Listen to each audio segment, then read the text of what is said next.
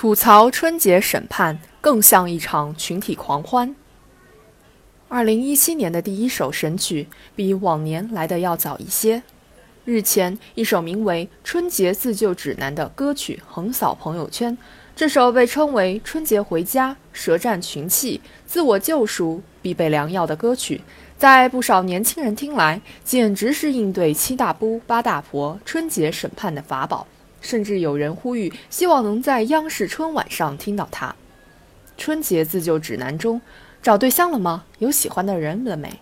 一个月工资有多少？等歌词几乎把网友回家过年所遭遇的春节审判盛况一网打尽，故而引发共鸣。他把一年一度的七姑八婆春节审判话题再次拉到公众视野。其实这实在算不上什么审判和满满的恶意。从中倒可以看出社会发展变迁中的一些变化。首先是亲友故交之间的走访交流变了，对七姑八婆的吐槽是近几年才开始的。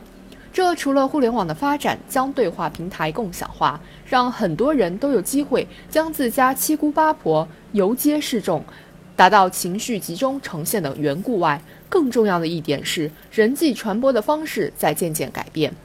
以前串门走访亲友是常态，而如今社交网络、电话等不打照面儿的现代交流方式逐渐成为主流。还有城市化进程中，人们生活、学习、就业等不再相对集中于老家一亩三分地，心理和地理的疏离都导致人们之间不再像从前一样彼此了如指掌，只能等到过年聚在一起时进行信息的互通有无。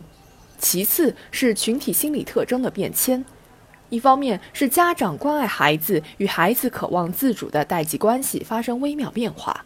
这几天与这首神曲一起火遍朋友圈的，还有一篇阅读量短时间内达到十万加的文章。又是一年逼婚时，你准备好这样怼回去了吗？开篇提到这样一句话。我们总是难以被承认是独立的个体，父母对于介入孩子人生的理直气壮，更是让人难以挣脱。不难看出，现在的年轻人有着明显的自我意识，要求独立，渴望自理，希望被承认、被尊重，不愿被外在力量挟制左右，因而找不着对象、何时结婚生娃、工资多少等问题，成了他们心中神烦的代名词。呼之欲出的潜台词，往往是要你管。另一方面，是在泛娱乐化时代，似乎一切都可以被拿来开涮，成为宣泄压力的出口。老鼠存粮被清理，帮老鼠声援一下。两只大鹅对望，续写他们的爱情故事。过年要被逼婚了，吐槽同一个培训班出来的七姑八婆。如此看来，每每一到年根儿，网友就纷纷晒自家的春节遭遇，更像一场群体狂欢。其实有人关心总是好事，不必脑补亲友们并不存在的恶意，更无需将之视之为事故。你心中所想，便是你眼前所见。